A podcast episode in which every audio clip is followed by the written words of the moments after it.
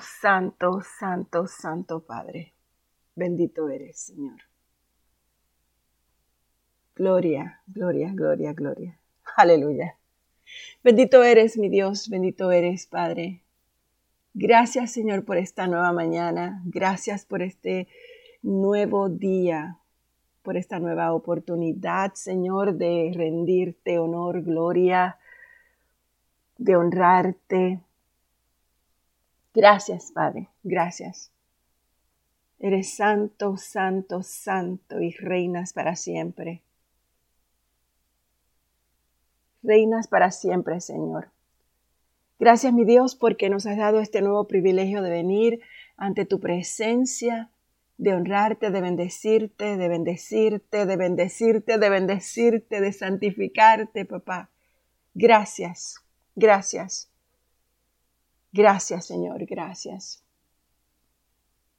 Estos cambios en la naturaleza, cada día, Señor, confirman y re que te confirman.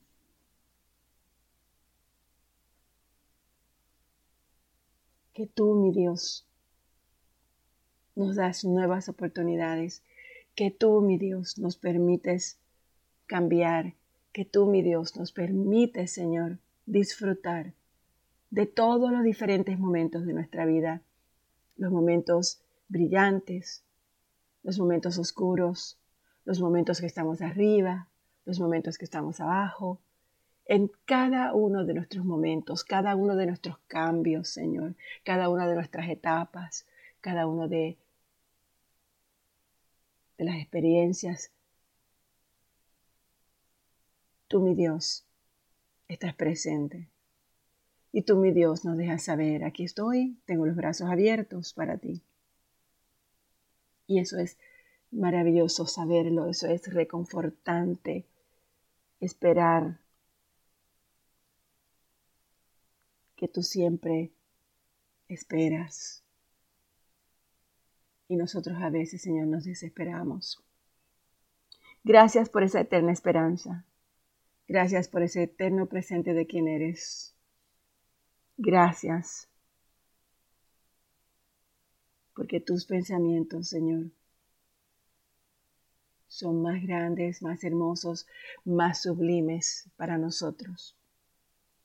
Así que, Señor, en el día de hoy te pedimos que nos ayudes a que nunca cambiemos tu verdad por nuestras mentiras.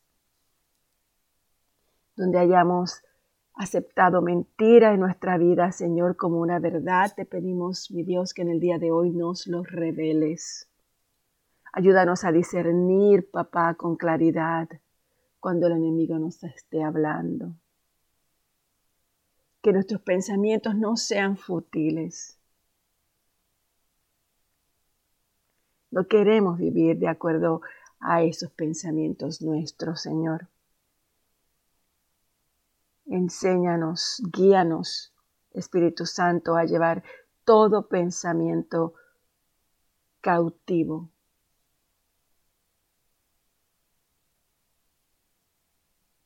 Ayúdanos, Espíritu Santo, a controlar nuestra mente, a discernir los pensamientos y las intenciones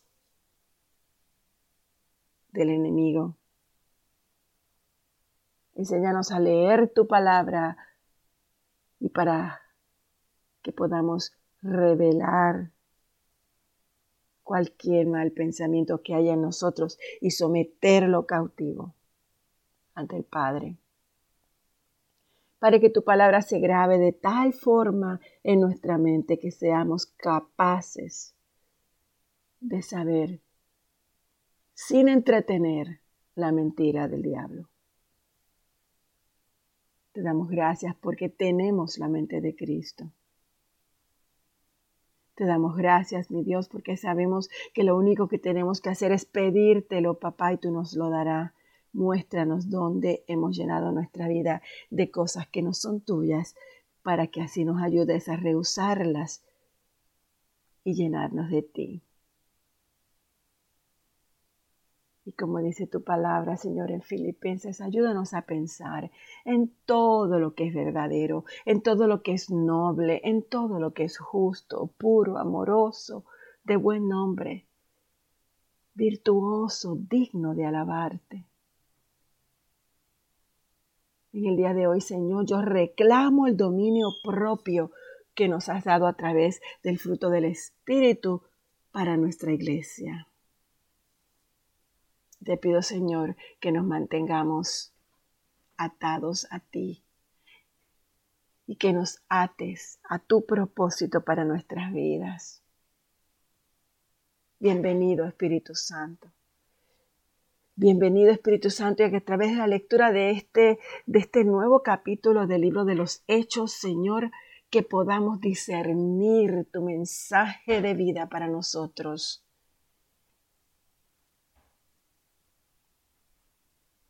No solamente discernirlo, Señor, sino vivirlo, hacerlo nuestro. Gracias por tu palabra, gracias por tus bendiciones, Señor. En nombre de Jesús.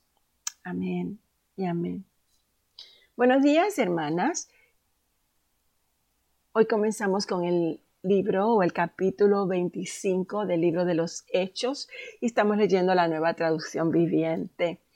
Em, nos habíamos quedado en el capítulo 20, bueno, vamos a comenzar el 26. Nos habíamos quedado en el capítulo 25, al final del capítulo 25 nos dimos cuenta cuando eh, estábamos eh, leyendo la parte cuando eh, fue Pablo fue enviado a el rey Agripa con una carta y, se le estaba refiriendo porque se le estaba diciendo no, no era, es necesario que, que para poder enviar a este prisionero al rey Agripa exista una justificación de los cargos. No tiene sentido enviarle a un prisionero al emperador sin especificar cuáles son los cargos. Así que se le enviaron al rey para que el rey em, investigase más, supiese un poco más y lo pudieran enviar al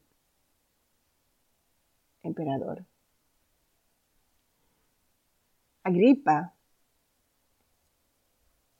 le dio el permiso a Pablo para hablar en su defensa. Es maravilloso ver cómo, cómo Pablo se mantiene su estabilidad dentro de todas las condiciones y de la manera como lo arrojaban de un lugar a otro, como, lo tuvieron eh, por dos años en la cárcel y él seguía siempre con ese corazón apasionado por Jesucristo, nunca se quejó en relación a la injusticia a la cual él fue sometido. Qué buena enseñanza para nosotros. Comenzamos a leer. Entonces Agripa le dijo a Pablo, tienes el permiso para hablar en tu defensa. Y Pablo, haciendo una seña con la mano, comenzó su defensa. Miren cómo comienza. Me considero afortunado, rey Agripa, de que sea usted quien oye hoy mi defensa en contra de todas estas acusaciones que han hecho los líderes judíos, porque yo sé que usted es un experto en costumbres y controversias judías. Y ahora, por favor, escúcheme con paciencia.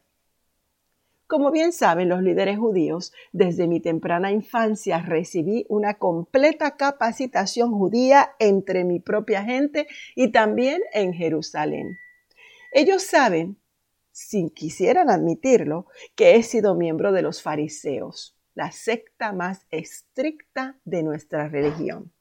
Y ahora se me juzga por la esperanza en el cumplimiento de la promesa que Dios le hizo a nuestros antepasados. De hecho, esta es la razón por la cual las doce tribus de Israel adoran a Dios con celo día y noche y participan de la misma esperanza que yo tengo. Aún así, Su Majestad, ellos me acusan por tener esta esperanza. ¿Por qué les parece increíble a todos ustedes que Dios pueda resucitar a los muertos? Yo solía creer que mi obligación era hacer todo lo posible para oponerme al nombre de Jesús de Nazaret. Por cierto, eso fue justo lo que hice en Jerusalén. Con la autorización de los sacerdotes principales, yo hice que muchos creyentes de allí fueran enviados a la cárcel. Yo di mi voto en contra de ellos cuando los condenaban a muerte. Muchas veces hice que los castigaran en las sinagogas para que maldijeran a Jesús. Estaba tan violentamente en contra de ellos que los perseguí hasta en ciudades extranjeras.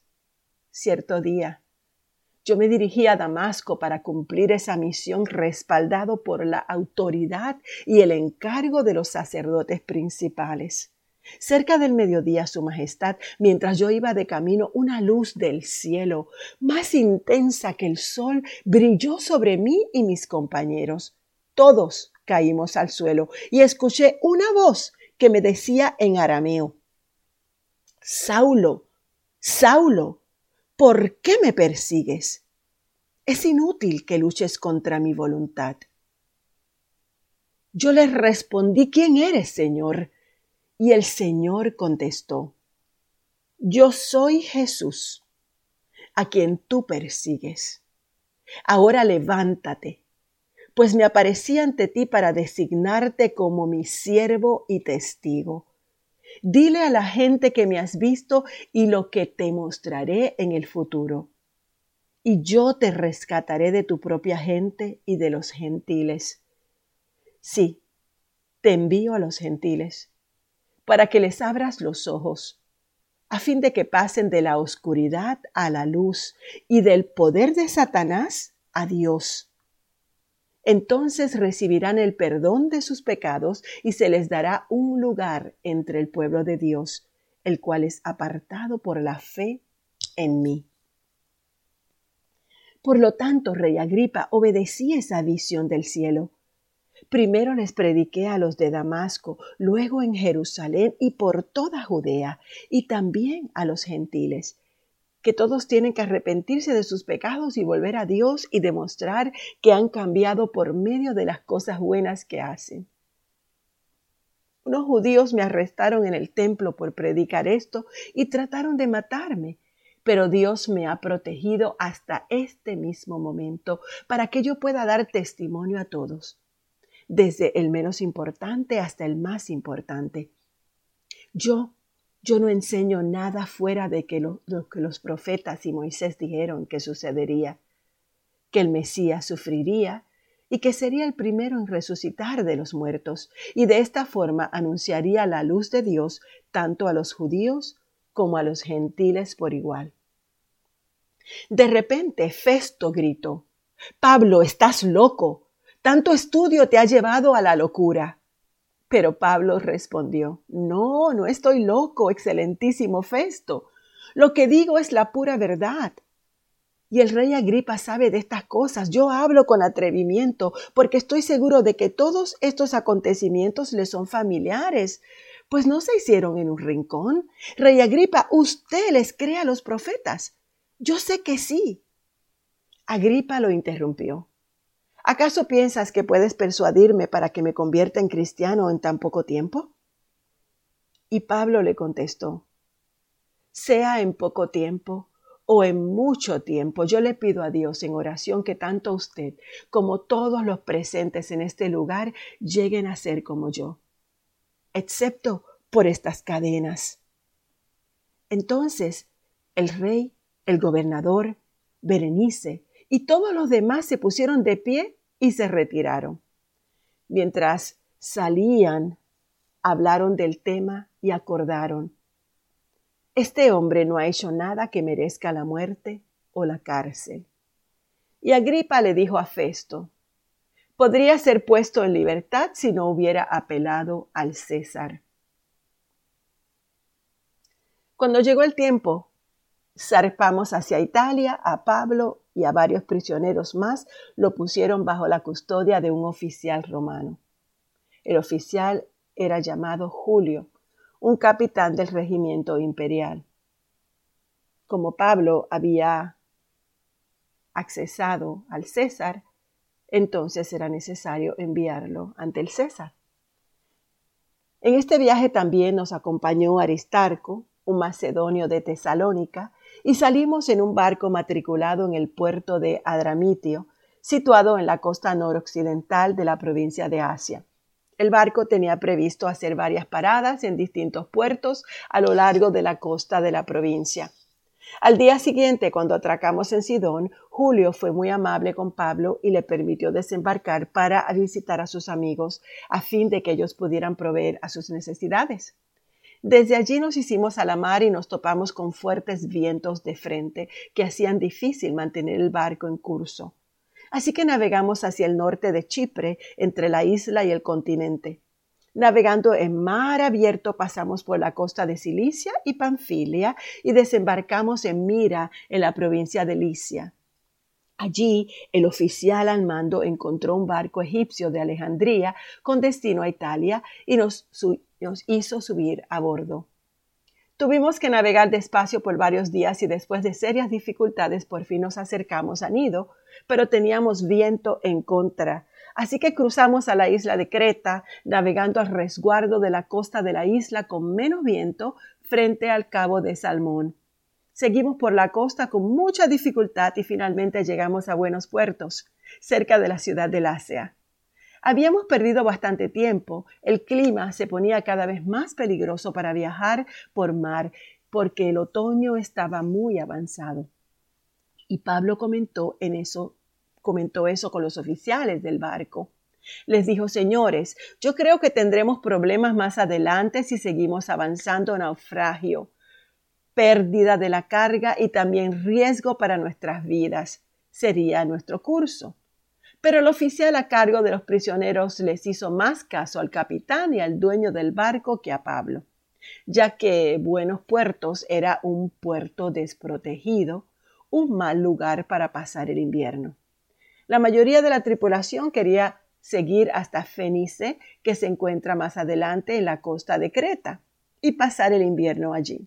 Fenice era un, un buen puerto con orientación solo al suroccidente y al noroccidente. Cuando un viento suave comenzó a soplar desde el sur, los marineros pensaron que podrían llegar a salvo. Entonces llevaron, levaron las anclas, navegaron cerca de la costa de Creta pero el clima cambió abruptamente y un viento huracanado llamado nororiente sopló sobre la isla y nos empujó mar a viento.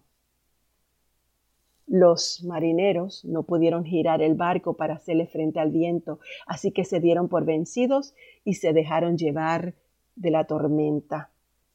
Navegamos al resguardo del lado con menos viento de una pequeña isla llamada Cauda, donde con gran dificultad subimos al bordo el bote salvavidas que era remolcado por el barco. Después los marineros ataron cuerdas alrededor del casco del barco para reforzarlo. Tenían miedo de que el barco fuera llevado a los bancos de arena de Sirte frente a la costa africana, así que bajaron el ancla flotante para disminuir la velocidad del barco y se dejaron llevar por el viento. Nos quedamos aquí. Continuaría porque está tan interesante, pero ni modo. Hechos 27. Padre, te damos gracias por tu palabra. Señor, danos el denuedo de Pablo para hablar de ti, para hablar de nuestro camino en ti, para hablar de nuestra conversión, para hablar de los cambios que has hecho en nuestra vida, para hablar, Señor, de las mareas y de los azotes que hemos tenido, pero que siempre nos hemos levantado en amor, en pasión. Señor, enséñanos nuestra historia contigo. Enséñanos y recuérdanos cada día, cada milagro, Señor, cada caída que tú nos levantaste, que tú extendiste tu mano a nuestras vidas. Señor, muéstranos la luz que ha entrado a nuestra vida cuando estábamos en oscuridad. Enséñanos, Señor, cómo cayeron de nuestros ojos las escamas. Enséñanos, Padre amado, la verdad, la bendición, la grandeza de tu amor hacia nosotros y que podamos siempre hablar de ti con, con ese mismo coraje, con esa misma pasión, con esa misma manera y entereza, con esa claridad en nuestros labios que diga cada una de esas experiencias y que demuestre cuán grande eres, Padre amado. Padre, conduce a tu iglesia hacia la verdad, conduce a tu iglesia hacia el reconocimiento total y absoluto de tu mano sobre tu vida, sobre nuestras vidas. Todo esto, Padre, te lo pido hoy en nombre de tu Hijo Jesús. Amén.